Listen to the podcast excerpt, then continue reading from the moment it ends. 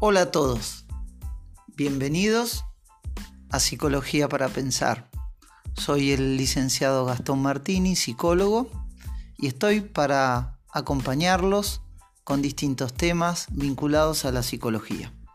La intención es poder pensar, reflexionar, aprender sobre las cosas humanas, cotidianas, vinculadas a nuestra vida agradezco los pedidos y las, a los oyentes. Eh, ya algunos me han hecho muy lindas devoluciones, valoraciones. Eh, me han señalado el bien que les hace estos podcasts. Y hoy el tema es a pedido ya de, de los oyentes. Hoy voy a hablar del amor propio y su vínculo con la autoestima. ¿Qué tema, no? Lo primero que encuentro yo en, también ¿no? en la experiencia del consultorio y en la experiencia humana es que hay algo fundamental que todos tenemos que desarrollar como, como base, que es la capacidad de amarnos a nosotros mismos. Si algo deberíamos aprender desde chicos es, o nos deberían enseñar, es amarnos a nosotros mismos por sobre todo. Esto es la base de una eh, emocionalidad o una vida emocional estable, de una personalidad consistente, eh, sólida. Pensemos que desde nuestro amor propio nos podemos eh, ver cómo somos nosotros. El amor propio tiene que ver directamente con, con lo que es la autoestima. Si tenemos un poco poca autoestima, seguramente esto esté vinculado con, que no tenemos un gran amor por nosotros mismos. Así que em, por eso esto lo marco como algo fundamental. Eh, nadie puede dar lo que no tiene. Si hay algo que, es sumamente importante como eh, situación humana que, que tenemos que desarrollar, es la capacidad de amar. Y que qué pena, ¿no? Aquel que no puede desarrollarla con total plenitud. Eh, muchas veces esas carencias, esa falta de capacidad de amar, de amarnos, em, lo transferimos a nuestras búsquedas. Nosotros, y ahí ustedes conocen el tema de la media naranja continuamente escuchamos hablar, ¿no? Que buscamos una media naranja. Y realmente no lo comparto, porque mm, la persona que está dispuesta a amar primero tiene que estar entera. Tiene que estar entera para, para poder compartir todo lo que es, lo bien que se siente con otro. Pero no podemos buscar a alguien que que me complete o, pensar que el otro es el que va a venir a llenar los huecos emocionales o los vacíos que yo tengo.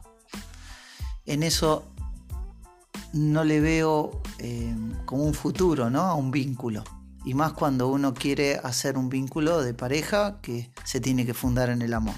Por eso insisto que el amor propio es algo que tenemos que trabajar y que tenemos que desarrollar y a partir de ahí es, nos, podríamos sí lanzarnos a, buscar e, el amor con el otro, que también es muy importante, pero es, es básico primero amarnos a nosotros mismos. Entonces, hay en primera instancia una persona que es la que todos los días miramos en el espejo esa es la persona que debemos amar en primera instancia. Esto hay que trabajarlo. ¿Qué se asocia a la falta de amor propio? La inseguridad, miedos, la soledad, el enojo, obviamente la debilidad emocional y la baja autoestima. Por eso les digo que es peligroso comenzar una relación de pareja con baja autoestima. ¿Cómo va a ser ese vínculo? ¿Sí? Ahora, ¿qué tiene una persona con el amor propio bien eh, puesto, ¿no? Con, con el amor propio desarrollado.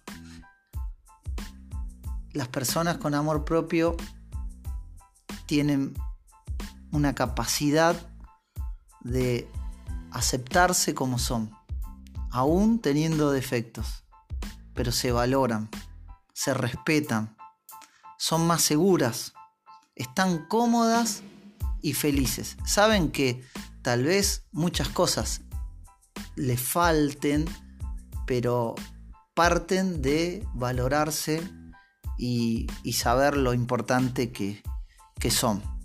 Cada persona es muy importante y muy valiosa.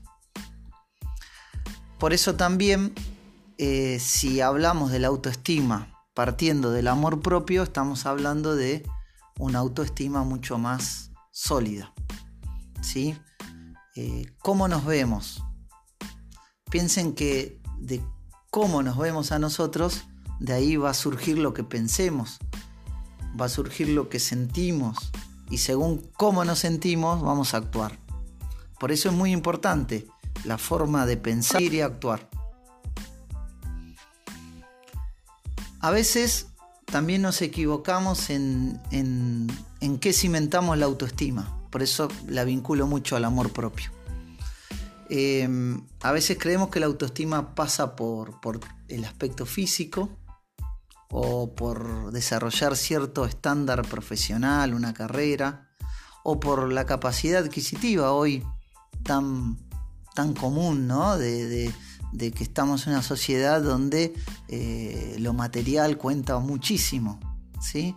Pero Fíjense que si nos apoyamos en eso, son cosas contingentes.